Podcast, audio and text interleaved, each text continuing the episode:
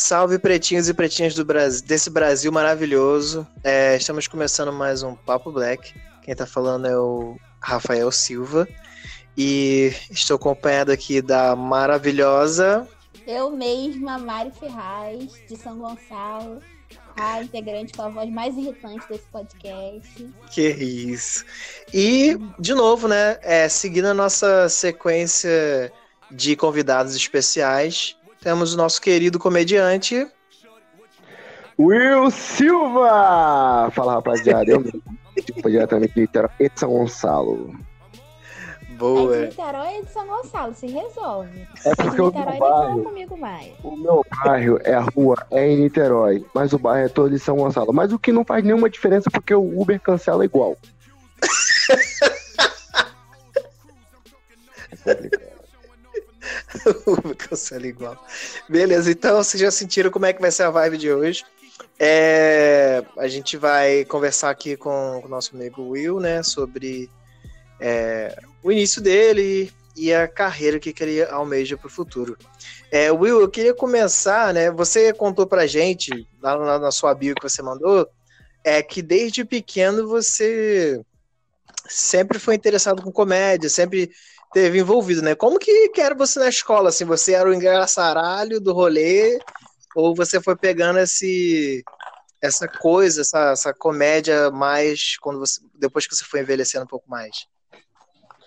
Bom, Rafael, na, na escola sempre fui o cara da, da zoeira. Normalmente era o cara da bagunça, né? Não sozinho, tinha sempre outros comigo.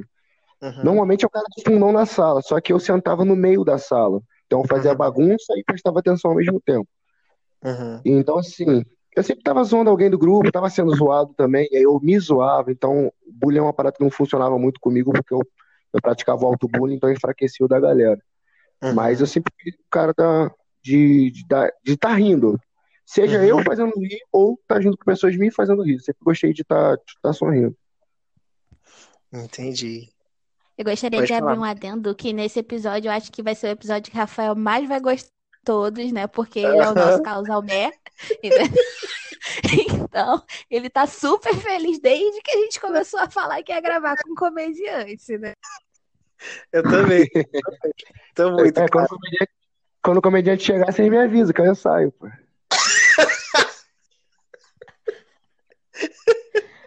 Então, eu, é, como você já pode notar, eu tenho um riso frouxo mesmo, porque eu nasci para rir, e se não for para isso, nem vem. Fica frouxa, né? Pode crer.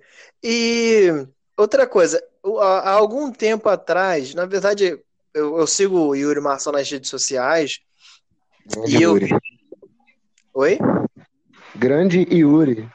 É, exatamente. E aí, em algumas entrevistas, eu já vi ele falando que ele, ele sempre fala que ele é o menos engraçado da família, porque a família dele é muito engraçada. Aí eu queria saber de você, é, é, na sua família também tem, nas, nas reuniões de família, assim, essa coisa da, da comédia, sempre tem o, sei lá, o tio ou, ou a tia, ou enfim, sobrinho que tá fazendo aquela graça, ou, ou na família já não é mais tanto assim? Como que é pra você? assim? Não, minha família, é- eu venho de uma, uma geração em que as famílias sempre foram muito grandes, né? Sou de 89.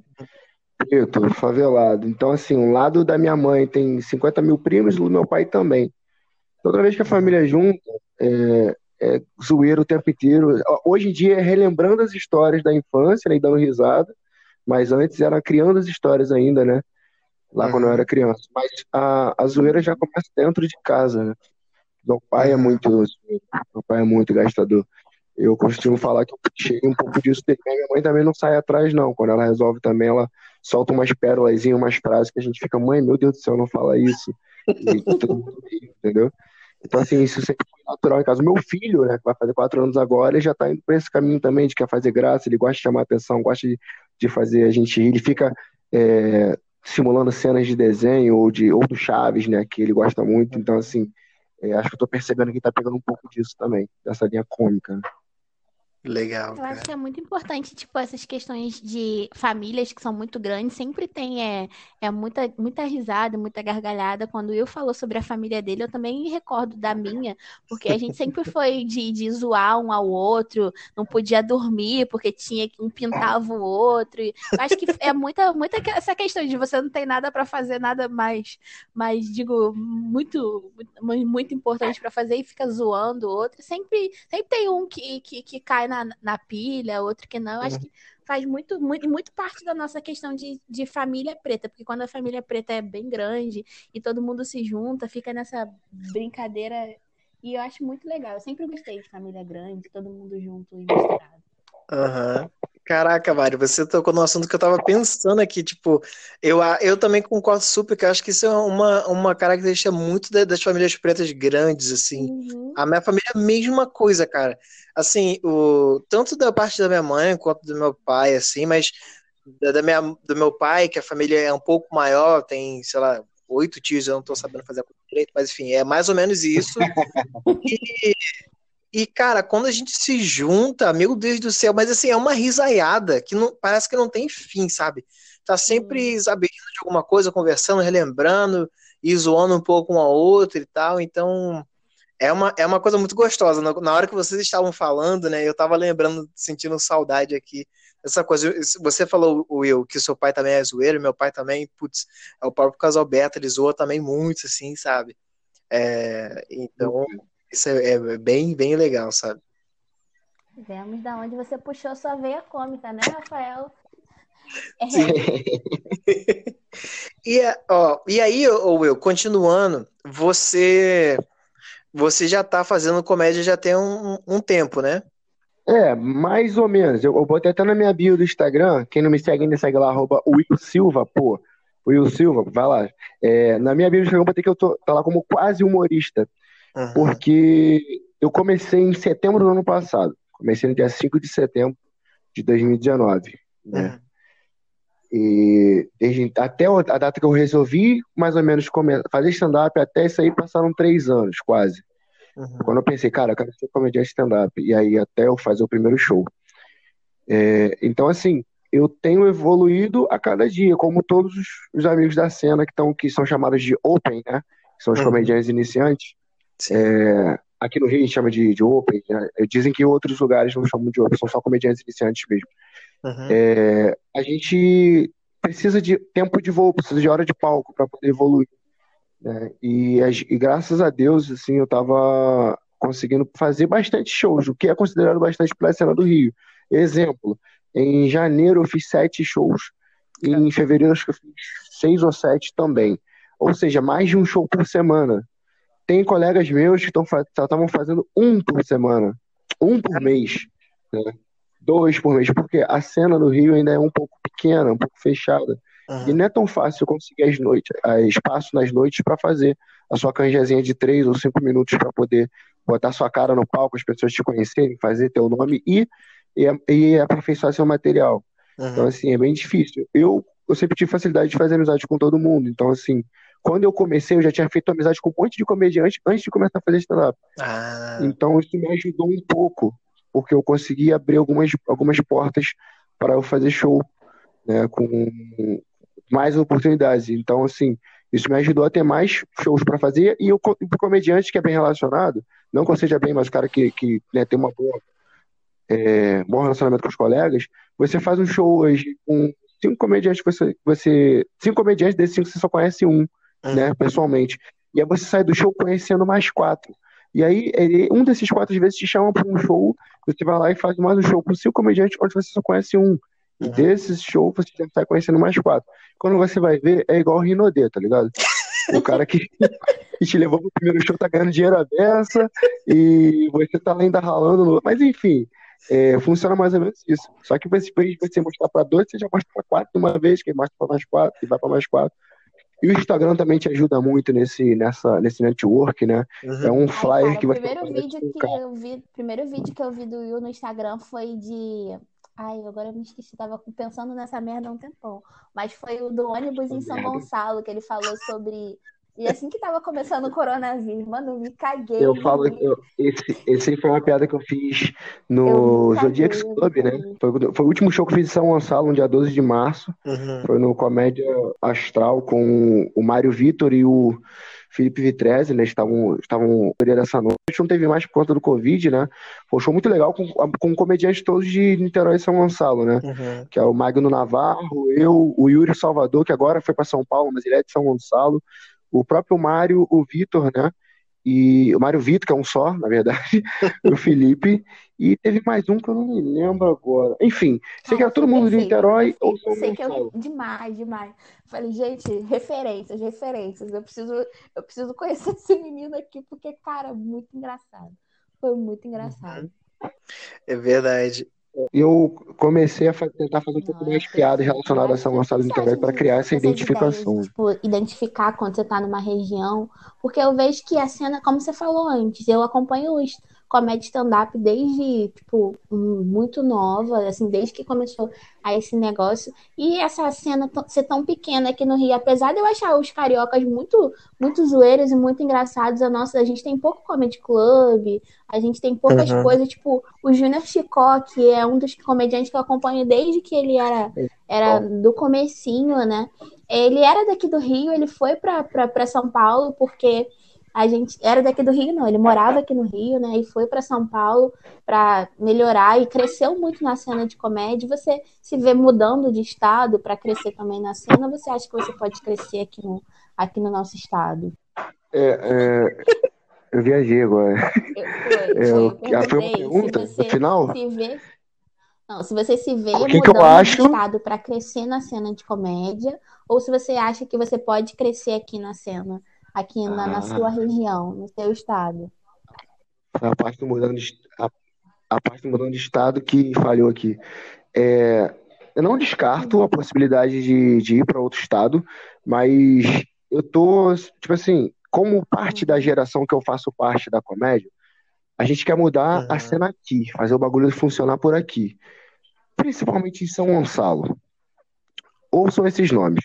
Wallace Danta, Davidson, Dantas, o Super Choque de São Gonçalo, Davidson Anísio, é, Matheus Gasco, tem o, o Bruno Nogueira, é o Aaron Pinheiro. Cadu Manhães. Alguns nomes. Aaron, Aaron Pinheiro é amigo, se eu não me engano, acho que ele é próximo do Júnior. Eles sim. faziam um show juntos aqui quando o Júnior era do Rio. É alguma coisa assim a história, eu não lembro direito.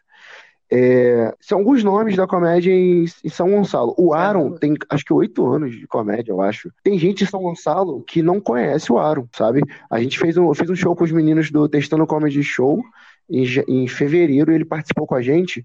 E quando ele falou que ele era de São Gonçalo, teve gente que ficou, gente, Uhum. como é que tem isso em São Gonçalo? Eu não tô sabendo. Então, assim, a gente tá com uma, ideia- com, com uma vontade de crescer na cena e fazer a cena crescer também. Fazer a cena de São Gonçalo crescer. Fazendo São Gonçalo crescer junto com a do Uhum. Rio. Quando eu falo Rio, eu falo estado do Rio. Eu não falo só da cidade do Rio. Então, assim, a gente fortalece a cena do Rio e automaticamente a gente se Uhum. fortalece para poder fortalecer a cena de São Gonçalo. É mais ou menos isso. Então, assim, é, não descarto ir viajar, ir para São Paulo, morar lá, como alguns comediantes moram, mas eu queria muito não ter que fazer isso para poder estourar, sabe? Eu queria muito ter que ir para São Paulo só para fazer show e voltar para o Rio.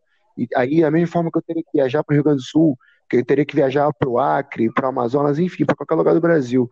Então, assim, eu queria que continuasse aqui, continuar aqui no Rio, fazer a cena daqui bombar. Então, os caras virem de São Paulo para cá, como já tem vindo, os caras já têm vindo de São Paulo fazer show aqui no Rio. Eu fiz um show maravilhoso em Niterói com o Kedney. Silva, né? Ele fez um show lá no, no, no evento do Paulinho. Pô, o evento do Paulinho Serra. E, tipo assim, é, foi maravilhoso, pô. O cara com a bagagem no tamanho do Kedney, eu poder dividir o palco com ele, pra mim foi muito, muito maravilhoso. Então, assim, a ideia é que a cena daqui fortaleça mesmo. A gente tá meio que empenhado para fazer a cena virar. Alguns já têm mesmo a ideia de, não, não tem jeito, vou para São Paulo, Uhum. lá tem espaço, lá eu vou crescer e aí ganhar o Brasil. Não, não julgo esse cara, Uhum. acho até um Uhum. plano interessante porque é uma saída. Mas eu queria muito poder fortalecer a cena daqui e não precisar ter que ir para São. Paulo para poder estourar. Então, Estourar por aqui semana mesmo. passada, eu não sei se você ouviu o meu nosso penúltimo, o nosso primeiro podcast sobre profissões foi com o Romário Regis. Então, o Romário também é daqui de São Gonçalo. Ele é ótimo. Romário ele é Regis. ótimo. A gente, assim, acho que é assim, um pouco ma- mais da nossa idade, assim, se amarra muito no trabalho do Romário. O Romário ele está muito envolvido com cultura, com educação aqui na cidade. E você falou sobre o crescimento da cena. Aí eu lembrei que a gente tem um teatro aqui na cidade, só que o teatro ele está desativado já para mais de dois anos Sim. e não tem nem, nem perspectiva de ativação. E, tipo, como é que você se é. vê fazendo alguma coisa assim numa cidade que não te dá incentivo nenhum para você para você ter esse, o que fazer? Porque tipo, se a gente tivesse um teatro na cidade, ia ser muito mais fácil comediante como você, como o Aaron, como todas essas pessoas que falou, fal- você falou, é, serem trazidos para cá, porque o único teatro que a gente tem aqui em São Gonçalo, eu não sei do Rafa lá em Rio Bonito, né? Porque é perto, mas é o Teatro Carequinha e o Teatro Sesc, que são teatros pequenininhos. Carequinha. E é uma dificuldade. Eu já fiz um, já fiz evento o- Teatro Carequinha, é uma dificuldade para você conseguir marcar, fazer as coisas. E fo- se fosse um teatro grande como é o de São Gonçalo, o que, que você, você vê, se vê fazendo, dando seus pulos do gato? Beleza. Bom, tem o teatro, o Teatro Carequinha, eu já assisti show lá do, de um amigo meu, que é o, o Douglas de Lima. Ele estreou o solo dele lá, o Dilemas. É, e eu consegui ele- ver ele colocando 160 pessoas no último sábado do ano. Cara, No ano passado, ele colocou 160 pessoas no último sábado, num show que não era de graça. Então, assim, é um teatro que precisa melhorar um pouco mais de estética, mas de estrutura Uhum. é maravilhoso, a acústica boa. Então, assim, é um, um, um, um, têm um teatro muito bom, mal, mal explorado, né? É A mal, gente vê poucas, acho, poucas acho composições artísticas usando aquilo lá. É, o Espaço Interarte, ah, o Espaço Interarte não, tem a Versátil em Niterói, já fez algumas, algumas coisas lá, é, mas tem pouco. Aí esse, tem o do Sesc, que eu nunca fui, é, eu tenho vontade de ir lá conhecer, e tem também o Espaço Joaquim Lavoura, que é do Ah, lado sei, do Sesc, sei, sei, que é onde o Bruno Nogueira comanda isso. Uma vez por mês tem uma noite de stand-up lá, que é o Descontrarindo, do Bruno Nogueira, uma das referências, uma das referências, os caras mais antigos também da comédia de stand-up São Gonçalo. Então, assim, a gente tem poucos espaços. E eu, com relação ao, ao Teatro Municipal de São Gonçalo, para mim é, um, é, uma, é uma perda muito grande, não só por stand-up, não só para comédia, mas para todas as formas de teatro. Por quê?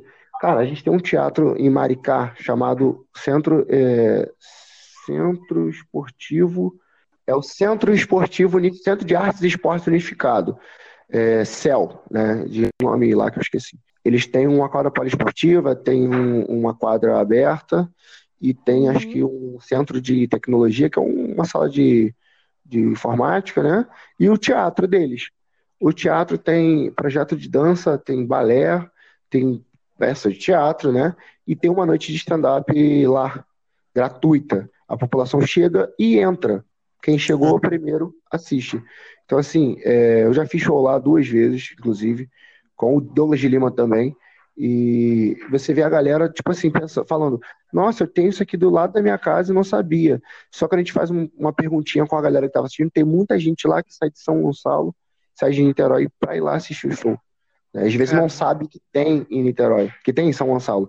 Quando as Uhum. pessoas iam na noite que eu fazia com os meninos, é, o pessoal chegava, nossa, do lado da minha casa, e eu às vezes tenho que ir lá para Icaraí, lá para o Rio, lá para Barra, para poder assistir um show de stand-up, e tem aqui do lado de casa.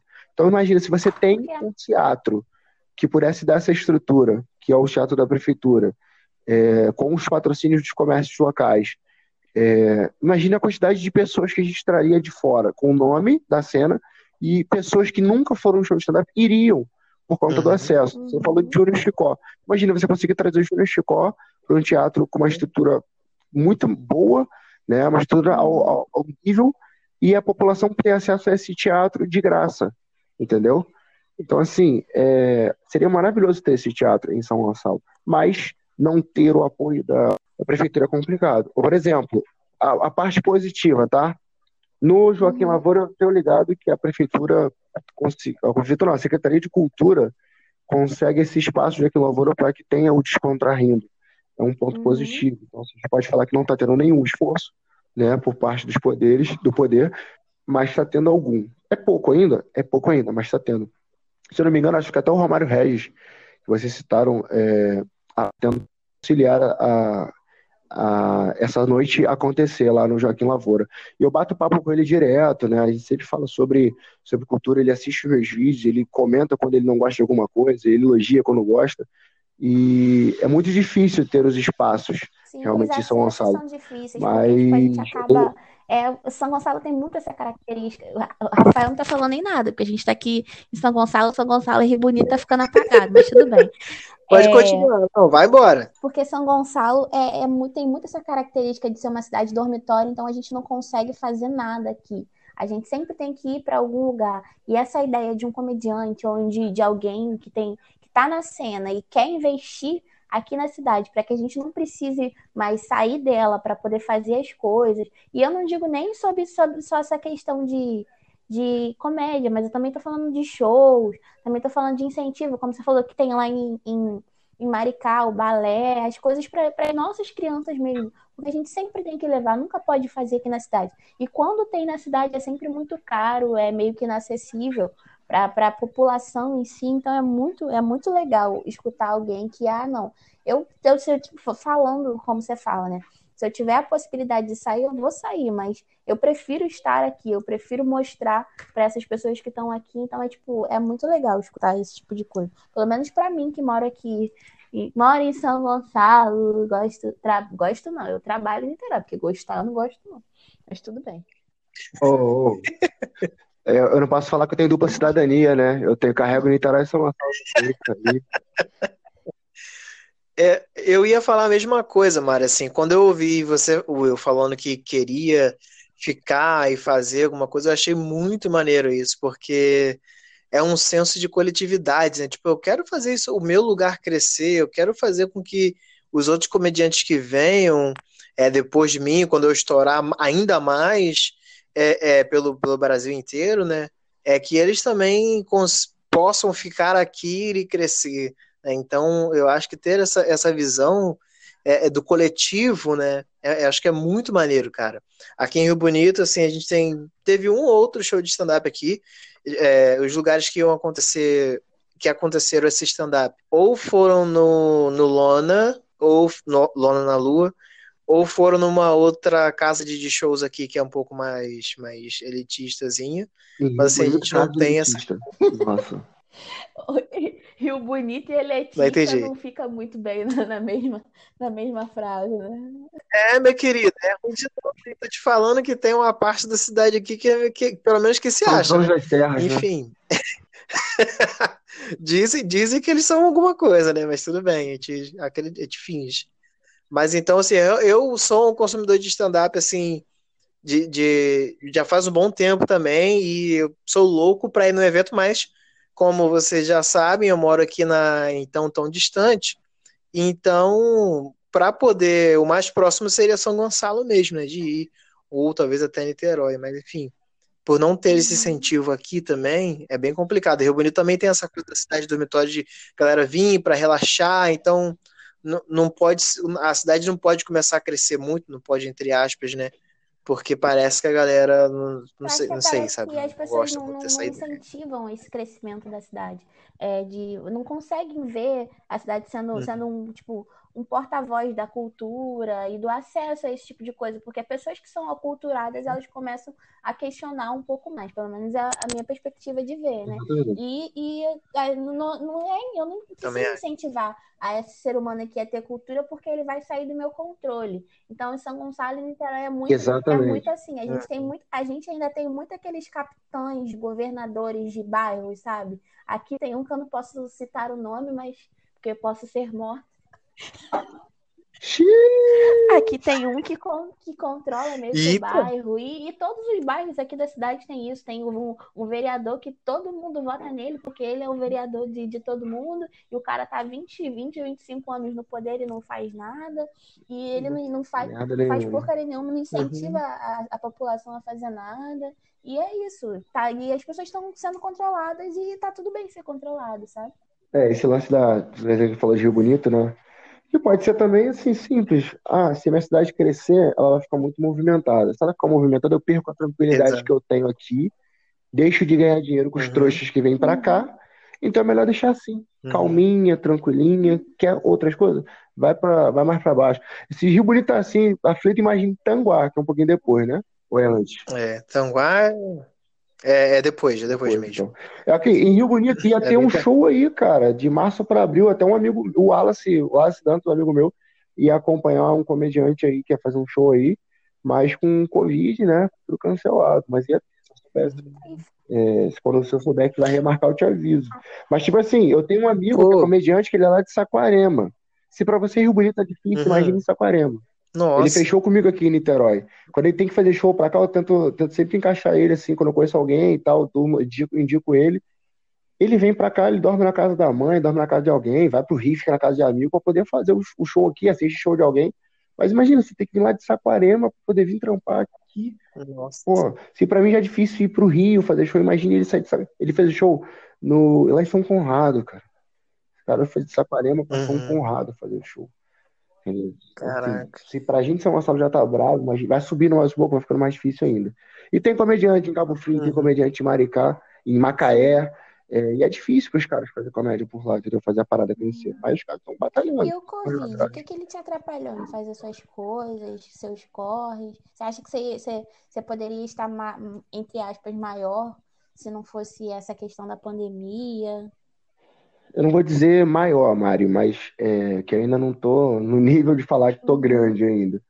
É, como eu falei, eu- Uhum. é, quase humorista, então tem muita coisa para aprender ainda, muita coisa para estudar, muita coisa, muita, é, muita coisa para passar ainda, para poder ir amadurecendo. Esse tempo de amadurecimento entre o início e o status de comediante é de cada um, né? Da sensibilidade de cada, de cada, de cada artista. Mas eu acho que eu ia estar um pouquinho Uhum. mais forte em termos de tempo de palco, né? De experiência, de aprendizado, porque é tentativa e erro. Então, Uhum. você, é, você falou, a Mari falou da piada que eu fiz do ônibus cheio em São Gonçalo. Eu criei essa piada na, numa terça-feira, cinco minutos antes de entrar no palco. Aí depois a piada, pô, vou, lan- vou tentar ela hoje, dane-se. Tentei. A galera gostou e aplaudiu. Eu falei, caraca, a piada ficou boa. Eu ainda achei que ela não era boa, ela ficou, pô, dá pra eu tentar de novo. Adotei ela pro meu arquivo de piadas. Na quinta-feira eu fiz o show em São Gonçalo. Eu fiz essa piada na terça lá no Meyer. A galera no Meyer deu risada. Eu falei, pô, vamos ver em São Gonçalo como é que vai ser. Fiz em São Gonçalo. Aí foi Uhum. daquele jeito que, que a galera viu. Eu percebi que daquele nível, quando eu assisti o vídeo, tipo, um mês depois, dois meses depois, que na hora no palco eu não percebi que a galera tinha curtido tanto. Então, assim, eu pensei na piada, Aham. testei, funcionou. Aí corrigi alguns detalhes, funcionou de novo. Guardei. Essa piada eu vou usar sempre. Quer dizer, essa piada eu não sei se eu vou poder usar sempre por conta do tema, né? Que é um tema que já tá ficando pra trás. Por isso que eu até É. fiz questão de, de Ah, mas a divulgar. com seu nome você pode usar sempre, porque essa aí é incrível.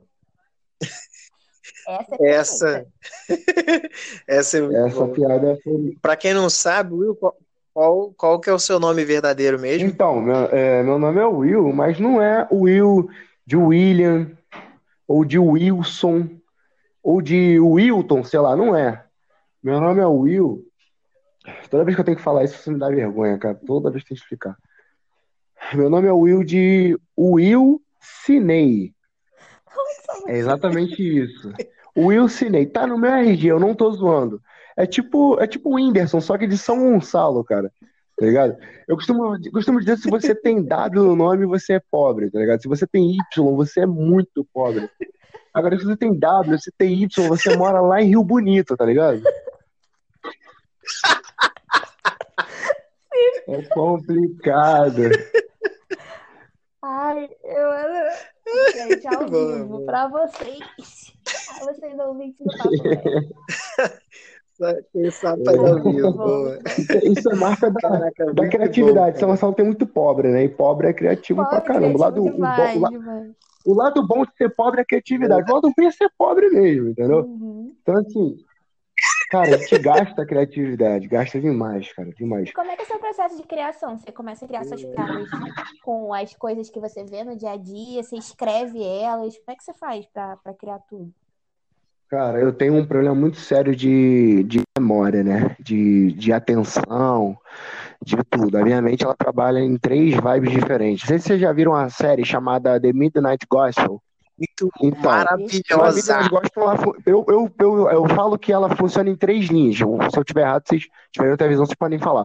Mas pra mim são três, três linhas diferentes, que é o que está sendo falado, o que tá acontecendo no desenho, né? Uhum. O clima, a, a ação ali que tá rolando, aquela Uhum. aquela, aquele todo colorido, e o fundo musical que, tipo, são três coisas diferentes rolando no, no, no desenho.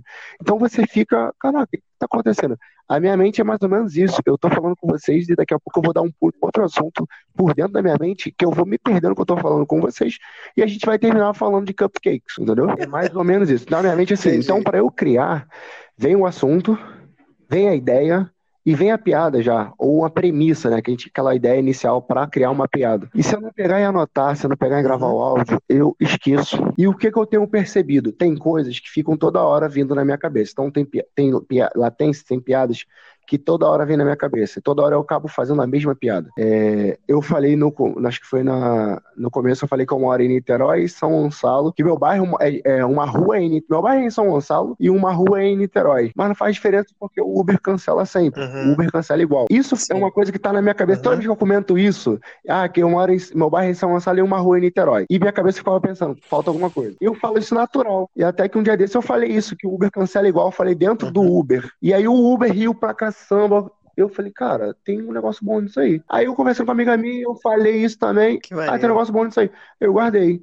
Então, assim, é uma piadinha que eu criei que pode só entrar junto quando eu começar a falar de onde eu moro, quando eu começar a falar que sou de São Gonçalo. Entendeu? Eu tenho algumas piadas pontuais. Então, eu, Uhum. no primeiro show, eu falei sobre meu nome. No segundo, eu misturei São Gonçalo e o meu nome. E no terceiro, eu já comecei a fazer isso. Então, aos pouquinhos, eu fui criando uma linha de, de raciocínio para as minhas piadas. É, é que eu percebi. Eu, eu crio mais fácil, mais facilmente quando tenho demanda. Então, tenho show na semana, no sábado. Uhum. A, a minha semana vai ser muito criativa. Agora, tenho show, não sei, tá tudo fechado. Cara, eu não tô escrevendo piada. Eu não consigo. Eu tô tentando, eu tenho uns amigos Entendi. comediantes, troco ideia com eles, então vira e mexe eu tento anotar coisas, pelo menos, pra quando eu sentar pra escrever, eu tenho alguma coisa pra pesquisar. Tipo, eu já falei sobre alguma coisa relacionada a isso, eu vou ver nos meus arquivos na minha cabeça e começo a puxar o assunto. Então, quando eu escrevo, eu gravo um pouco mais fácil. Uhum. Tipo o Mike Ross, assim, do Suits. É, vocês já assistiram Suits? Não. Mas Não, ainda não. Suits é uma, é uma história de um maluco que quer ser advogado e ele tem uma memória fotográfica. Ele lê um negócio, Sim. se ele entende, ele nunca mais esquece.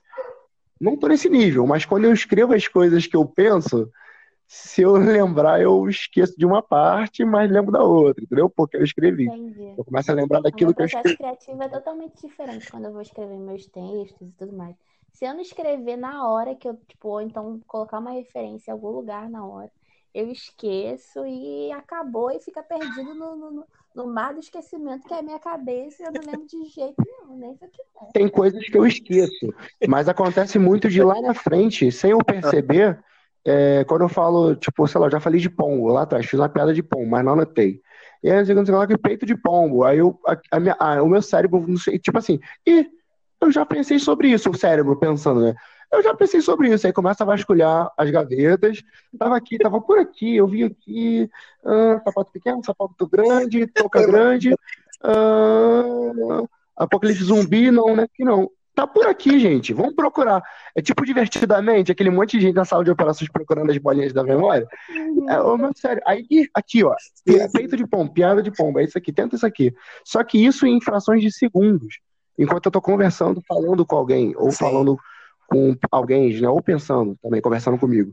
É muito louco isso. Eu tô tentando sempre gravar, assim, áudio, escrever.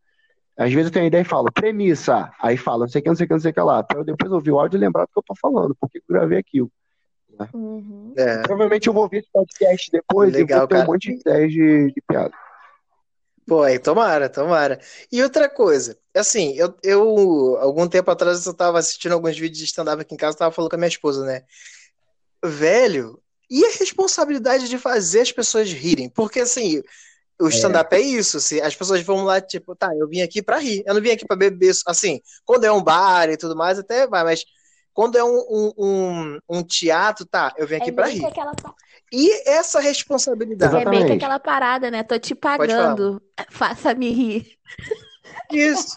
Exatamente. A pessoa joga o dinheiro na sua cara e fala assim: toma aqui. Eu Tá, tá rir. bom, pode fazer rir agora. Isso, isso. Como que é essa responsabilidade? Cara, é, quando eu fiz o primeiro show, que eu fiz uma piada, eu vi na cara das pessoas a, a, a transformação e a risada. Falei, cara, que eu quero isso pra minha vida. Só que é, tem esse lance da responsabilidade. É, é uma parada muito louca porque o cara gasta um dinheiro, um dinheiro por um tipo de entretenimento que ele não tá ligado a, a gastar ou que ele não acha. Então, é, ah, tem tanto valor assim para eu gastar, pô, vou gastar dinheiro com o cara para pegar o microfone e falar um monte de besteira que é o que muita gente tem a impressão, pô, preferia um show de pagode, preferia um, um show de funk, sei lá, numa chopada, ou numa peça de teatro. Isso é muito difícil. Então, assim, você ter a responsabilidade de fazer uma pessoa rir é muito complicado. Mas, ao mesmo tempo, é uma missão muito gostosa, porque quando você alcança esse objetivo de fazer o outro rir, nossa, a, a, a, cai uma tem um, uma enxurrada de serotonina, de endorfina, de sei lá, de, de tudo no teu cérebro que você fica, meu Deus do céu. Só que tem todo um trabalho por trás, né? Não é só pegar o microfone e falar um monte de uhum. besteira. Tem gente que é natural. É. Pega o microfone é. e no natural, no olhar para você, você tá dando risada. Mas para você que não é tão natural, para você que, mas que você quer a parada, você tem que estudar. Tem vários livros, tem apostilas, uhum. tem videoaulas, tem cursos, tem os DVDs especiais que tem na internet aí dos comediantes mais antigos, dos mais novos, dos gringos. Então você tem que estudar como qualquer outro meio artístico. Se eu, eu toco instrumento, eu toco violão e contrabaixo. Se eu quero aprender uma música, eu tenho que ouvir aquela música. E aí eu tenho que procurar meios de aprender aquela música. Se meu ouvido não está ajudando muito, eu vou na internet e pesquiso a cifra. Se a cifra não está muito clara, eu pesquiso uma videoaula de alguém esmiuçando os trechos daquela música para eu poder pegar. É a mesma coisa stand-up. Eu tenho que estudar, eu tenho, tenho que ler, eu tenho que assistir comediante mais experiente para ver ele usando os gatilhos cômicos no palco, ver como que ele usa, as, os tipos de, de, de, entregas que ele faz, para eu poder adequar aquilo que eu tenho. Então, simplesmente, eu, eu, eu, tenho às vezes ideias boas, uhum. ideias engraçadas, mas eu tenho que deixar ela organizada de uma forma que todo mundo dê risada, independente do público que eu faça. Uhum. Depende se é um público que é mais adepto à risada e o público que não é tanto adepto à comédia. Mas eu consegui fazer os dois públicos girem. Uhum. Eu ainda não cheguei nesse nível, mas a meta é essa: chegar no nível que eu faça show em qualquer lugar, no Brasil, público, em qualquer palco, de modo que, que onde que eu faça, a HD risado do que eu tô falando, do que eu tô fazendo, do meu material. Ah, é, vai rir o tempo inteiro de gargalhar de dor no estômago? Sim, eu quero isso. É difícil, é utópico? É, mas eu quero isso. A gente tem que botar essas metas para poder alcançar sempre o máximo do que a gente pode fazer ou ir além. Então, assim, fazer show em qualquer lugar, em qualquer público, qualquer tipo, seja o público que o cara pagou, sei lá, 100 reais no ingresso de boa, rindo, eu quero, caraca, 100 reais, eu quero pagar 100 reais no show de comédia. Hoje eu vou me divertir muito uhum. com o show de comédia, eu acho que é válido. E naquele cara que, caraca, eu não acredito que minha mulher me fez pagar 100 reais pra assistir um, um show de comédia, pra um cara subir no palco e falar um monte de besteira na minha vida. Então, assim, eu quero pegar esses dois caras e fazer bastante, do mesmo jeito. Então, assim, uhum. eu preciso estudar, Preciso entender como funciona a comédia no cérebro, no, no psicológico da pessoa, como funciona no organismo, os gatilhos cômicos. Eu tenho que estudar, estudar e aplicar e fazer show. Né? Fazer show para testar tudo e arredondar. É. Uhum. Uma coisa que você falou, assim, que, que à medida que eu fui assistindo stand-up, vendo os comediantes conversando sobre isso, eu fico mega fascinado, porque é uma ciência, né? Que nem você acabou de falar. É você entender o que você vai falar que vai causar aquele gatilho e a pessoa vai soltar aquela risada Exatamente. escandalosa igual eu tenho. Exatamente. Então, quando, é, é, é, quando você fez a piada falando do seu nome. E, outra coisa que eu acho muito bom é a, a, escalada da piada. Tipo, ela começa aqui, você fala uma parada que eu fico. Que eu acho foda, que nem você falou, que você fez um negócio do, do Rio Bonito. Ah, se você tem W, tem Y no seu nome, você mora em Rio Bonito. Então, eu não tava esperando isso, sabe? Então, para mim, foi muito engraçado, que eu não tava aguardando, né? Então, acho que a piada. É, é o stand-up tem disso, ele, ele falar coisas que você tá aqui, tipo, não tô esperando. Daqui a pouco vem aquele negócio e você solta. É basicamente isso. É, a surpresa funciona muito como gatilho para risada. E a galera, acho que a gente usa muito isso, a questão do fator surpresa. É, eu estava em um dos estudos, né, uhum. é senso comum também da galera, a piada normalmente ela é dividida em, vou dar, não é aula não, tá, não tenho nem gabarito para isso. Mas, tipo assim, vamos lá, vamos tentar estruturar pode, pode, como é uma piada. É, setup, né, setup, né, uhum. mas punchline. Setup seria preparação, uhum. configuração, né? Sim. Você prepara a piada. Quando eu fiz a piada com uhum. você, eu preparei falando sobre se você tem W, você é pobre, se você tem Y, você é muito pobre. É o setup. Agora, se você tem W e Y, eu vou tô te preparando para fazer uma virada, para te revelar algo. E aí eu venho com a porrada, que é a porrada em linha, a força em linha. Quando eu falo, se você tem W e Y, você mora em Rio Bonito. Eu vim com a pancada, eu vim com, com a surpresa. Você não esperava que eu falasse de Rio Bonito.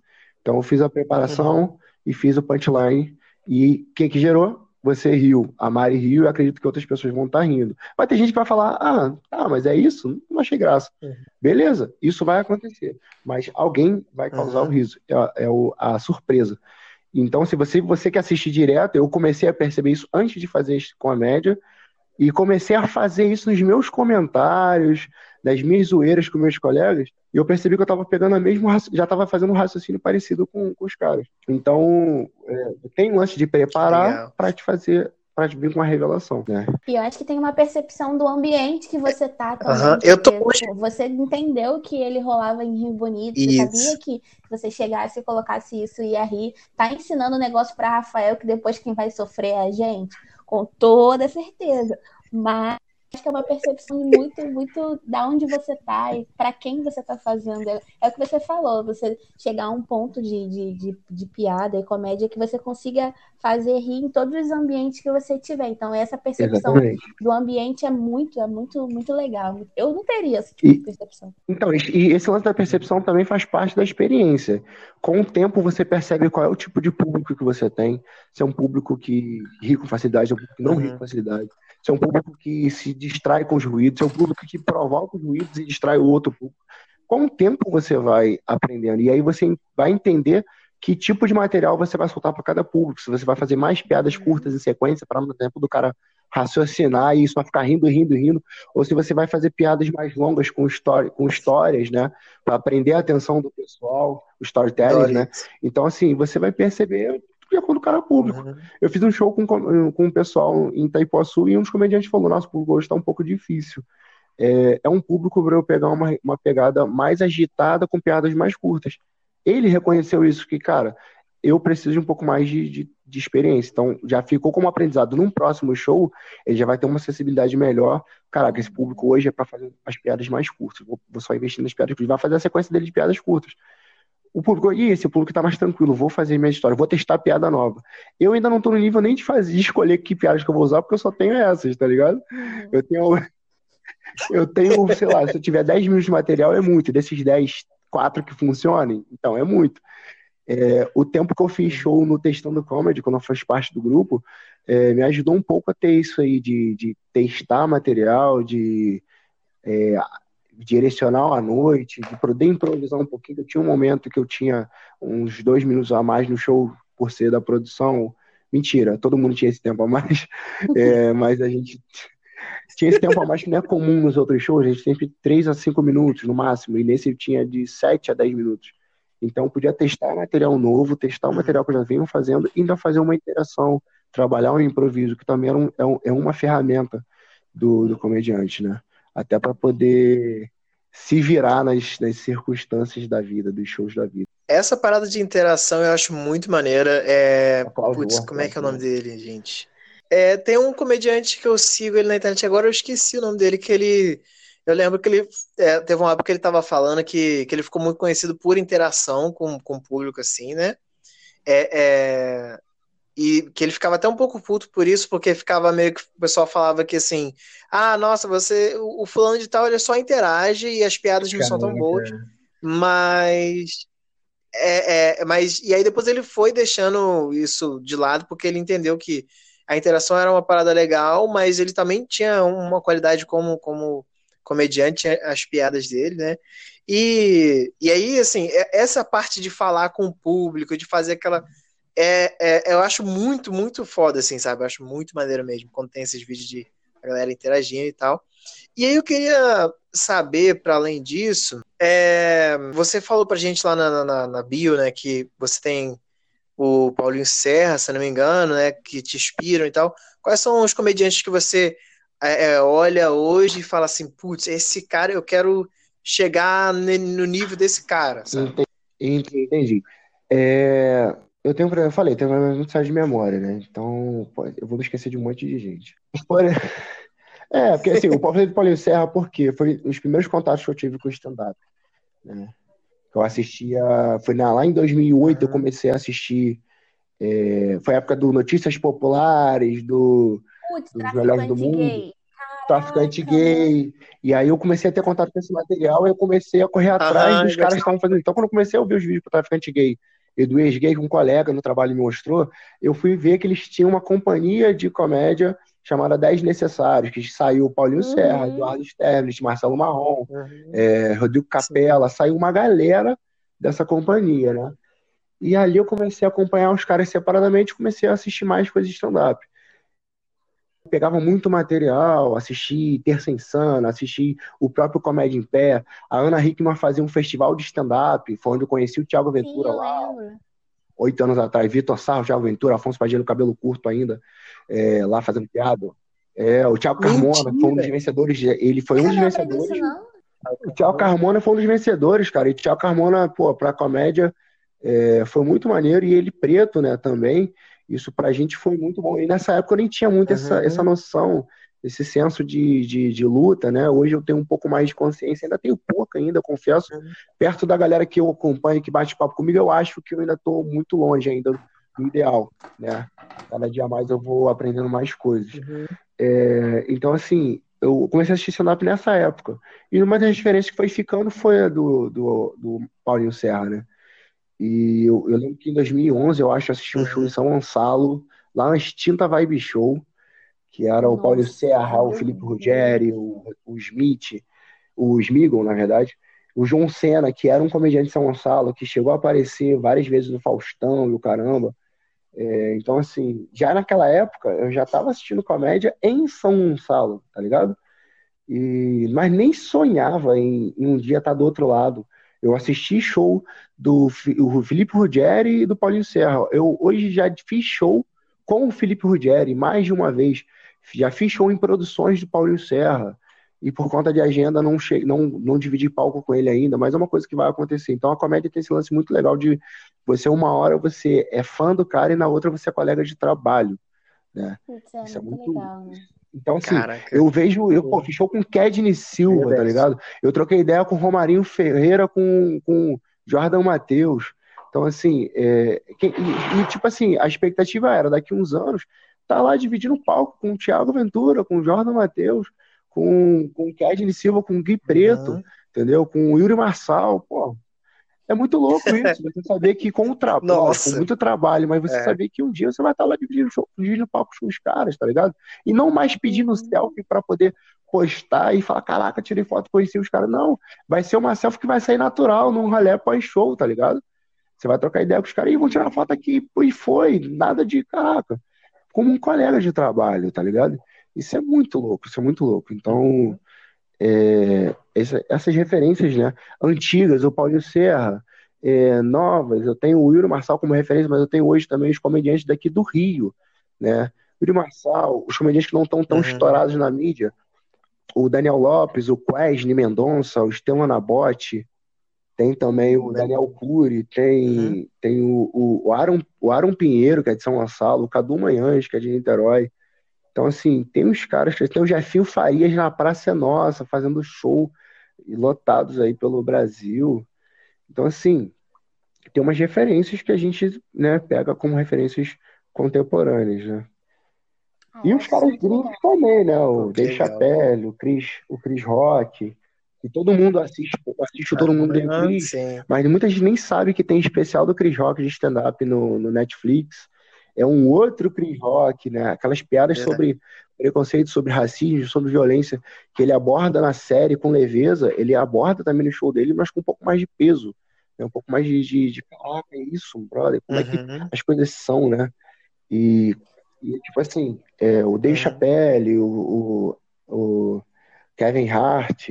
Então tem toda uma galera que a gente já vem assistindo na comédia, que tem uma, uma expressão na, na comédia preta e a galera não tá ligado no stand-up ainda, o grande público não Mas tá é a primeira né? vez que eu vi essa questão de racializar alguma coisa e mostrar mostrar é, racismo e tudo mais, foi um professor aloprado com Dave Chappelle. Eu acho que É para toda criança preta que fica, fica tem algum filme de referência por questões de stand-up. Eu acho que desde lá eu sempre gostei Sim. de comédia stand-up, mas eu não sabia que aquilo era comédia stand-up quando eu era mais nova, né? Foi aquela cena que o, o professor Uhum. Murphy, No- ele é Murphy, não É um comedy club aquilo, né? Isso, um comedy club, ele entra com a, com a namorada e o Dave Chappelle começa a zoar ele. Depois tem aquela virada quando ele é o Jack Love, aí ele zoa o. Dave Chappelle. Eu acho que, tipo assim, eu queria, queria perguntar pra você se você tem, tem pretensões de, de, de colocar mais dessa questão cotidiana, de racismo, racismo estrutural, né, nos seus shows, nas suas piadas, nas suas coisas, pra mostrar que, tipo assim, mesmo com comédia, a gente também ainda não digo nem pode mostrar essas questões pro mundo e, e é mesmo rindo, né? Mostrar que, ah, tu tá rindo dessa merda aí, né? Mas você tá, tá ligado que essa merda tá errada. Tipo, esse tipo de coisa. Então, É aquele riso com isso, constra... riso do constrangimento. Isso. Eu, Uhum. eu comecei a, a ter mais atenção com isso por conta do stand-up. Porque eu lembro que um, um amigo falou assim, Will, pô, você tenta explorar, quando eu pedi dicas, né, do que falar, sobre o que falar, tenta explorar é, coisas que, que falam contigo, que você tem lugar de fala. Por exemplo, você não pode fazer piada é, sobre mulher, porque você não é mulher, né? De mulher que eu falo assim, dia a dia Uhum. da mulher. Eu não posso fazer piada de menstruação com propriedade de uma mulher. O que eu, o que eu for fazer de piadas sobre menstruação vai ser o que eu tenho de fora, como companheiro, as reações que causam nela e, e afetam a mim. Vai ser isso, mas é muito pouco perto do que uma Uhum. mulher que sente as dores, sente o desconforto, sente tudo, vai poder falar, entendeu? Ela vai ter mais propriedade. com cólica, um dia com cólica, vocês iam morrer. Ah, eu tenho cólica Sinceramente. direto. É, eu já tô Eu morto tenho aqui cólica direto, ouvindo. cólicas de gases, tá ligado? Normalmente são presságios de merda. Aí, tipo assim, ele falou pra mim, mano, faz umas piadas sobre. Eu sou alto, eu tenho 1,93m. Faz uma piada sobre isso. Você tem voz de fala. É, sobre a sua, sua realidade, sua vida, seu dia a dia na favela, por exemplo. Eu não moro na favela, não tenho como falar de como é, mas você pode. Ele falou isso pra mim. Sobre cor, sobre racismo, sobre preconceito. Eu não posso falar, eu sou branco. Eu não, não sofro o que vocês sofrem. Eu não tenho nem noção da dor que vocês sentem. Mas você tem noção, você passa por essas coisas. Aí eu, eu dei um estalo e falei, mano, não, não tô ligado, não. Eu não sofro racismo, pô. Eu falei isso pra um amigo meu que é comediante e é preto. Ele olhou pra minha cara assim. Como é que você não sofre preconceito, mano? Tá maluco? Pensa aí, você vai lembrar de alguma coisa. Aí ele percebeu que alterou, ele falou, não, mano, você é muito. Aí ele falou, já sei, você é muito tranquilo, cara. Eu sou realmente muito de boa, eu não sou o cara de guardar as paradas. Então, aí o que, que ele falou, mano, deve ter Aham. acontecido e você só não, não percebeu. Não estava ligado que aquilo que estava acontecendo Percebeu, era é. uma situação de discriminação, de racismo. E aí eu parei assim, Uhum. falei, cara, pode, pode, pode crer, cara. Ele, pô, você é muito de boa, então você não guarda. Caralho. E aí eu, Aí você pô, olhou ele pra falou, si e falou: Oh meu Deus, eu sou preto! oh my God, Oh, eu I am a black Oh my man. Black. Que coisa, que, como isso aconteceu? Agora tudo faz sentido. Aí, aí passando aquele filme na sua cabeça, né? Então aquele dia Foi, lá. então, foi mais ou menos isso. Aí ele falou: lembra aí que você vai lembrar de alguma coisa que aconteceu que foi racista e você não percebeu. Aí eu fui escrever um texto falando, eu vou contar aqui pra vocês, falando sobre. Já apresentei esse texto algumas vezes já, e graças a Deus tem funcionado. Só tô aprimor- aprimorando ele, que eu acho que falta um pouco mais de piadas. É, que eu falo assim, eu conto realmente dessa forma. Eu falo, ah, eu, pô, eu sou preto. Eu, às vezes, alguns textos eu falo assim, ah, eu sou preto, não sei se você. Mas eu sou preto. É uma coisa minha, assim, de um Will, tá, tá dando, tá dando interferência Ali. de novo. preto. A gente nasceu assim e morreu. Tá dando inter- tá deu interferência de novo. Você começa a contar novo? show. Verdade. E aí, eu, às vezes que eu não faço show, tem um texto que eu falo sobre isso, que eu falo assim, ah, dependendo do público, né? Eu falo, ah, eu sou preto, né? Não sei se vocês perceberam, mas eu sou. Uma coisa minha, da amigo ali, da menina sentada ali atrás, a gente é preto. Então a gente é assim todo dia, e se eu não me engano, a gente nasceu assim e vai morrer assim também, enfim, até onde eu sei. Esse lance de falar, eu sou preto, isso é uma coisa minha, eu já vi outros comediantes fazendo. Não lembro agora qual que eu vi que eu gravei, mas é uma coisa meio assim, não é uma coisa que eu inventei, tá? Já é uma piada que, que é meio que de uso comum. E aí, é, isso é uma outra característica do stand-up, tá? Essas piadas têm que ser autorais. A gente, para usar piada de outro comediante, que, que, não, que não é o certo, normalmente a gente usa um pedaço de uma piada como uma referência. E mesmo assim, cita de quem uhum. é o comediante, né? Ou às vezes, quando é uma piada já de piada de salão, como uma piada de livreto do Ari Toledo, por exemplo, às vezes a galera usa como parte de uma preparação e tal. Mas não que deixa entender que foi ele que, que inventou aquilo. É, então, uhum. Então, assim, quando eu fiz essa, esse texto, eu falo isso no, no show. Ah, é. E eu sofro discriminação, né? Olha isso, eu tenho porra, ações de preconceito, né? Discriminação. Eu sofro. Aí o pessoal pensa no que? Na discriminação velada, a, a que existe, né? Que é do preto, do branco com preto. Uhum. E eu falo assim, eu sofro discriminação no meio dos meus amigos pretos. E aí eu causo uma confusão na cabeça da uhum. galera, porque eu falei para eles que não sofro preconceito. Olha que absurdo. preto que não sofre preconceito. É a mesma coisa que ir a São Gonçalo e não ser assaltado. Porque tem uma, eu tenho uma piada no começo que eu falo sobre assalto, sobre prefeito, sobre São Gonçalo. E aí, aí eu começo, aí ele fala, começa a falar, ah, que ele falou para mim, pô, eu penso aí que você é, você é muito de boa, você não guarda rancor, então com certeza você já sofreu alguma situação. Então pensa aí que você vai lembrar e tal. Aí eu comecei a lembrar, eu, eu vou e aí faço o seguinte, uma coisa que eu fui pegando aos pouquinhos eu planto mais palavras e deixo a galera pensar por si. Falo, gente, presta atenção no seguinte: uhum. preto, adolescente, estudante de escola pública, nas lojas americanas. Não, eu falo assim, lojas, não falo nas lojas, só falo lojas americanas.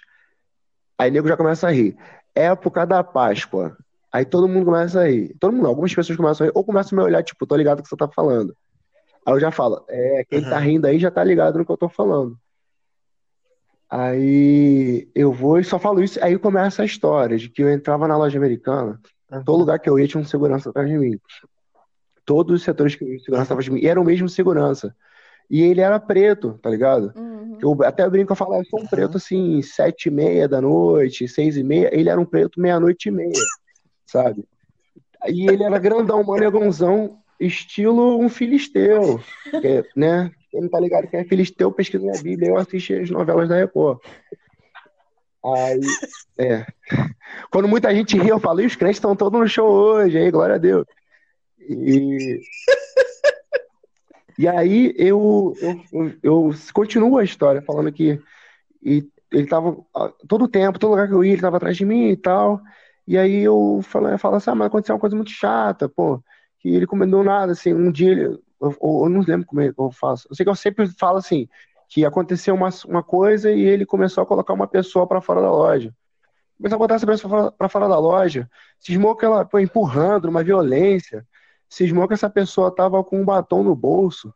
Pô, gente, o que é um batom, gente? No bolso, nas lojas americanas, na época da Páscoa. Pô, um batonzinho. Pô, gente, um batom no bolso. Pô, lojas americanas, né? Época da Páscoa, batonzinho. E aí eu paro, todo mundo tá olhando pra mim. Aí eu respiro e falo, quando ele terminou de me botar pra fora da loja, eu.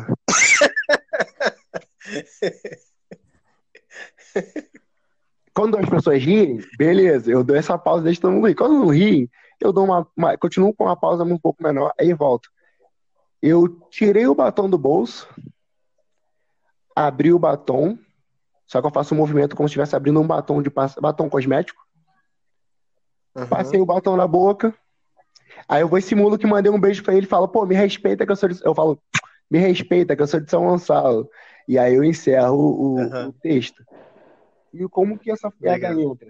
Quando eu falo assim, é, o que, que é um batom, gente? Não, quando eu falar lá no começo, lojas americanas, lojas americanas, nego já pensa, roubar chocolate. Na época da página, nego tem certeza que é roubar chocolate. Porque as pessoas na infância, na adolescência, ou já roubou chocolate dos americanos, Jamais. ou conhece alguém que roubou, ou já pensou em roubar, ou já ouviu alguém falar de alguém que roubou chocolate nas lojas americanas. Uhum. E quando eu falo de Sim. preto, estudante de escola pública, então o cara já pensa, pô, estudante de escola pública, né, pobre, favelado, na maioria das vezes, é, e na loja, porra, com certeza vai roubar chocolate. Quando eu falo época da baixa, cara, ah, vai roubar chocolate, não tem como não roubar. Bom, tudo isso aí vai roubar chocolate. E aí eu falo da história do segurança estar tá atrás. E eu falo de ter. Quando ele me tirou da loja. E quando eu meto de. Tirei o batom do bolso, as pessoas têm certeza. Viu? Não falei? Vai roubar, roubou um Uhum. chocolate na loja. Por isso que nós botar pra fora. E aí eu tiro e falo que é um batom cosmético. A pessoa fala: Caraca. Em nenhum momento ele Aham. falou que, a pessoa, que o cara entrou pra roubar o chocolate. E, e eu pensei Uhum. isso por conta de- do, do meu senso comum, das coisas que eu já venho predispostos a pensar relacionado ao preto, tá ligado? Que eu tô vendo ali que tá me contando isso. Então, assim, eu continuo feito uma coisa, fazendo uma coisa errada. Roubei um batom, o cosmético. A distorção, a zoeira vem aí. Mas o ato de roubar, de não ter feito aquilo que eles já achavam que eu tinha feito, eles já sempre acham que, que, que, que a gente faz, né? Sempre acham que é o preto Uhum. merda na entrada ou na saída. Uhum. Isso é, não aconteceu de fato. E isso dá aquele constrangimentozinho, tá ligado? Que aí o cara ri do constrangimento, ele fica mais por dentro ele tá pensando. Então, assim, é, foi uma- acho que foi a primeira piada que eu faço nesse, nessa, nessa ideia e que eu começo a pensar, quando eu comecei a, a- a estudar ela, que eu fico sempre estudando ela, eu fico, caraca, olha a responsabilidade do que você fala quando você tá com o microfone. Você tem uma mensagem Sim. a passar que vai ser ouvida de uma maneira mais leve, com uma abertura que talvez não teria se você fosse passar ela de jeito sério. Então, assim, é, é, é muito. é, a gente tem, tem que ter muita noção do que a gente está falando e da mensagem que a gente está levando no palco. Então, estudar sobre a história, da, sobre, sobre a minha descendência, sobre a luta, sobre o que a gente vem passando com relação a racismo, é, com relação à violência, com relação a tudo que a gente sofre já Uhum. há muito tempo, também faz parte da responsabilidade, porque eu tenho uma ferramenta ali que eu vou ter gente que vai estar dando atenção àquilo que eu vou falar. Então é uma oportunidade que eu tenho de falar Uhum. sobre isso, de conscientizar, conscientizar pessoas, de tirar um pouco daquilo que vem estruturado e programado na pessoa. Então eu comecei a acordar para isso agora, principalmente por conta do stand-up É. e por conta das amizades que eu fui fazendo no meio, né? E por isso que eu falei que eu ainda eu acho, eu me considero saber pouco. Às vezes quando eu estou conversando com outros brancos, é, eu percebo que eu já sei bastante coisa, porque eles sabem menos ainda, sabe? Uhum. Eles têm menos noção ainda. Então, Uhum. cara, se eu não sei nada e a galera que não sabe menos ainda, eu, pô, eu preciso estudar mais para aprender mais né, sobre, sobre tudo. E a gente falando e ver que o stand-up, é. usar o stand-up não só como forma de, de, de rir, forma de fazer a pessoa pensar, forma de ensinar. E, tipo assim, é uma vertente que a gente pode colocar, assim, tipo, é, botar em nichos. Tem, já, a gente já falou sobre, sobre várias coisas sobre uma questão só. Que a gente pensou que é falar, ah, vamos rir, vamos rir, vamos rir. Mas não é só rir, é rir, é questionar, é falar sobre um assunto Uhum. que e, é, se, se fosse assim uma vertente mais dolorida não daria para falar, mas falar com a gargalhada já ajuda mais a você a você é, entubar essa ideia na pessoa, né, de alguma maneira. Ou que às vezes, ou que às vezes você já pensou, mas não teria coragem de falar. O lance do, do comediante stand-up é que ele, ele é igual a você, ele pensa as mesmas coisas que você, só que ele tem coragem de ir lá no palco e falar isso pra você. Por isso que Uhum. muitas vezes a gente assiste e fica, caraca, é isso mesmo, cara, ó, olha esse cara, é isso mesmo que eu penso. Porque você pensa a mesma coisa, só que você tem coragem de falar. Entendeu? Pode crer. Então, eu acho que a gente pode encaminhar aí pro, pro finalzinho, né? É, antes de de encerrar, eu queria só fazer mais uma pergunta, já que a gente entrou na questão da negritude, de coisa e tal.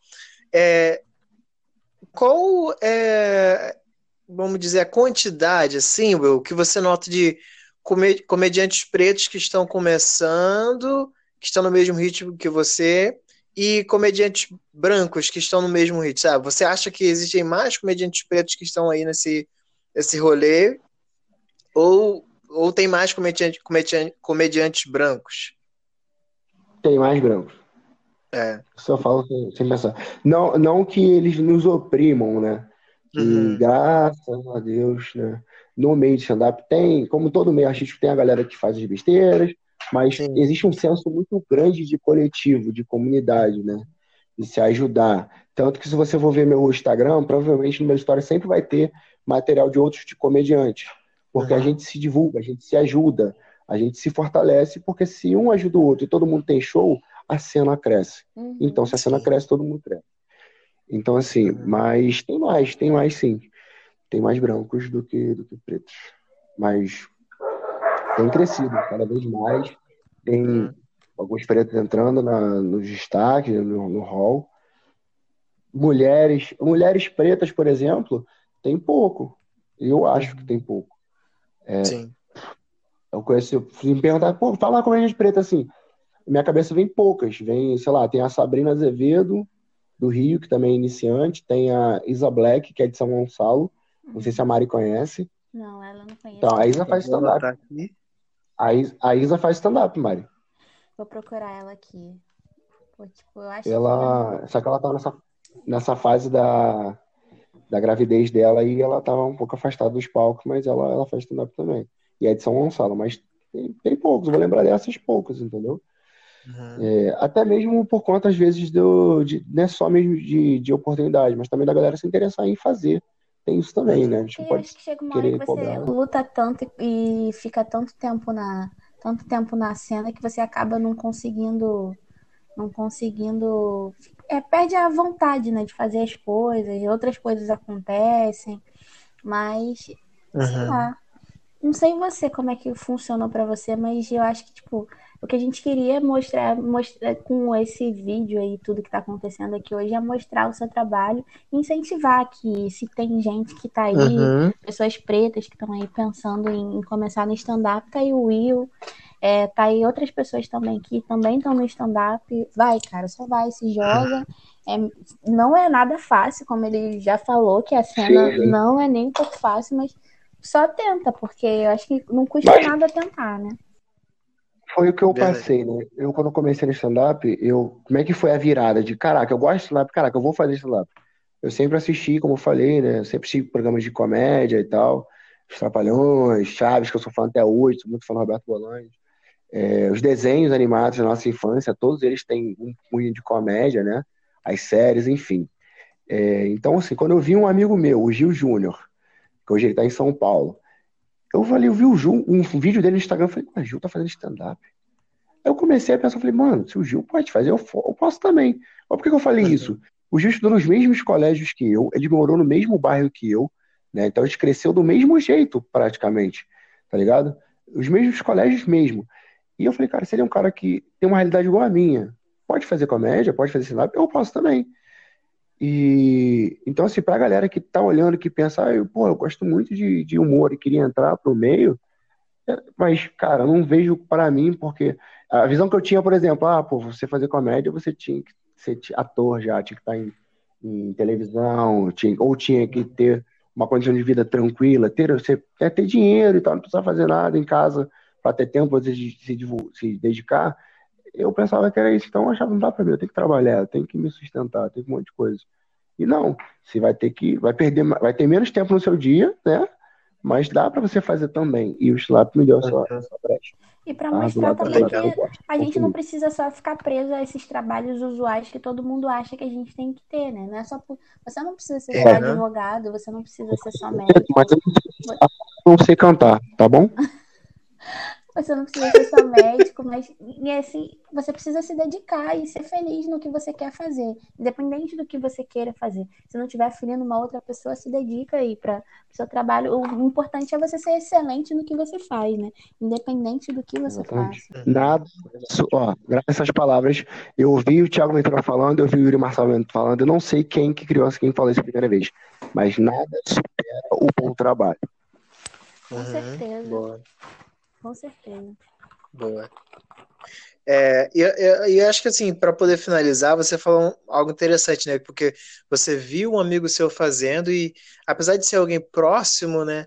Foi uma, um alguém que você se espelhou e falou: Nossa, se fulano tá fazendo, eu posso fazer. Então, eu acho que a ideia dessa série de episódios que a gente criou, né? Que a gente tá, tá fazendo, é isso, né? É que fazer com que as pessoas pretas, principalmente, se espelhem nos profissionais, né? Olhem e falem cara, fulano tá fazendo, eu, vou fazer também, Uhum. sabe? Ouça esse episódio e, e, e fala, putz, gostei da história do cara, gostei da história do Will, gostei da história do Romário, vou, vou correr atrás, vou fazer alguma coisa assim também, né?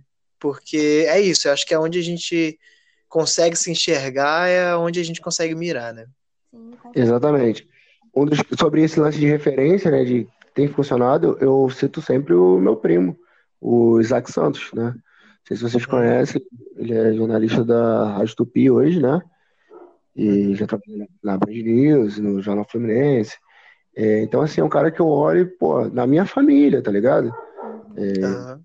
pô, fez a faculdade dele, se formou, hoje trabalha numa rádio que tem um nome no, no, no, né, no meio, e é uma referência que eu vejo ele sendo referência para outras pessoas, outras pessoas pretas. Eu fico, caraca, olha isso, cara. Da minha família. Cresceu comigo. Uhum. E o cara, eu, então, assim, eu es- espero ser esse cara também. Como o meu irmão que está se formando em educação física, vai ser o cara da, da família que está tá se graduando, então também servir de referência para as novas gerações da família. Perceber que mesmo nós sendo pretos, de favela, de família humilde, de família pobre, a gente pode também é, ascender, né? Também crescer. Com certeza, com certeza. Pode. Boa, deve. perfeito. Não tem nem mais o que falar. Que já tá tudo muito É, é né? Verdade. Obrigada por É, ter dado seu tempo para falar pra gente. Foi muito importante. uhum, perfeito. Will, divulga de novo aí a sua rede social pra galera seguir, por favor. Galera, eu agradeço primeiro a vocês, né, por ter dado esse espaço, a Mari por ter me chamado, a Uhum. tu, Rafael, que tenho conhecido agora, né, e Nada, já, já. sou seu fã, tá ligado? E, e assim, agradecer esse espaço, né? A gente, a gente que, que é da comédia, a gente, quando encontra alguém que curte comédia e quer falar sobre, meu Deus do céu, a gente quer ficar o dia inteiro falando, a boca fica seca, literalmente, de tanto falar sobre comédia. E Uhum. então, assim, é, a galera que, os meus amigos da comédia de São Gonçalo ou do Rio já estão ligados que todo buraco que a gente tem, que a gente pode falar de stand-up, pode falar de comédia, pode divulgar? Tipo, a gente fala. Então, se você conhece alguém, conhece algum amigo que faz stand-up, que faz alguma arte, divulga o teu amigo, ajuda o teu amigo, tá ligado? Uhum. Faça isso. E é isso. Redes sociais, gente. Eu tô aos pouquinhos tentando tirar, vencer a procrastinação e fazer mais material de comédia pro meu Instagram, né? Que é o arroba Will com dois L's, tá? Do jeito que você sempre escreveu, né? Eu mudei para você poder me achar, que antes era Will com L, né? De Will Cinei. É, agora eu botei com Will com dois L's, que é para todo mundo conseguir me achar. Então é Will Silva Pô. Isso mesmo. Will Silva Pô. P-O. Will Silva Pô. Pô. Uhum. E então, meu Instagram tá assim, o meu TikTok tá assim. É, em breve eu vou transformar minha página do Facebook também assim. Hoje ela é arroba o YouTuber canal, que é a página, era o canal que eu tinha criado para o YouTube. Eu vou, ainda vou ter esse canal, vou seguir com ele, mas a página eu vou mudar. É, então, o material que tá no, no canal, na página no Facebook é mesmo no Instagram. Então, só seguir no Instagram. Arroba Will Silva, pô. Qualquer coisa chama lá na DM lá que a gente troca ideia. Se quiser dicas de material para estudar comédia, ah, quero começar a fazer comédia. Eu busco aqui, pergunto pra galera e mando para vocês aí, quem tiver interesse. E é isso. Gostou do, gostou do vídeo, gostou do meme, gostou do que for, do story, pede mesmo, compartilha, manda pros outros, marca e vamos fazer a galera conhecer os pretos de São Gonçalo que estão produzindo conteúdo. Isso aí, Porra, foda. Também vou fazer meu merchandising, né? Porque eu sou filha de Deus também. Todo mundo quer ser o K, né? É, meu Instagram é arroba meu Instagram é arroba Amari Ferraz, então me segue lá, curte as minhas coisas. Estou agora aqui publicando várias fotos da minha face, sim, minha face bela e negra. Então, só Verdade. seguir Muito bem. arroba Amari Bem Ferraz no Instagram. Boa. É, vou aproveitar também para me divulgar aqui, né? É, o meu é arroba Silva Nunes R. Nunes R, é isso aí mesmo. É, e eu queria falar também, quem quiser mandar um e-mail para poder trocar uma ideia com a gente, ou críticas construtivas, por favor. A É, gente aceita a crítica, só- mas também não fica quieto. Boa. Boa, saibam criticar, por favor. Então, anotem aí, é papoblack06, arroba gmail.com, papoblack06, arroba gmail.com. Manda e-mail pra gente, a gente vai ler aqui, vai trocar uma ideia. E é isso. Will, é o que a Mari falou, a gente agradece muitíssimo aqui Ah, pela ainda sua... tem o Instagram do Papo Black. Não, não vamos esquecer de, de divulgar, não, pelo amor de Deus, gente. O Instagram do Papo Black é underline, PP Black, underline. Pode seguir a gente, chama lá na DM. Voltando a dizer, a gente aceita a crítica, mas também não fica quieto. Mas pode falar com a gente lá, que a gente está super disponível para poder. E essa semana que vai vir agora tem bastante conteúdo pra gente ouvir lá, no, pra gente ouvir não, visual lá no Instagram do Papo Black. É isso. Boa, isso aí. Beleza, entra lá, comenta, é, sabe, curte as nossas coisas e é isso, tá? É, Will, muitíssimo obrigado de novo, tá? Salve. A gente vai ficar por aqui, gente, e a gente se vê no próximo episódio. Valeu! Nós. Will, obrigado, My bitch obrigado. pregnant, I'ma be a better you. Prophecies that I made way back in the veil. Fulfilled. Listen, even back when we was broke, my team ill. Martin Luther King would have been on Dreamville. Talk to her, nigga. One time for my LA sisters. One time for my LA hoes. Lame niggas can't tell the difference. One time for a nigga who.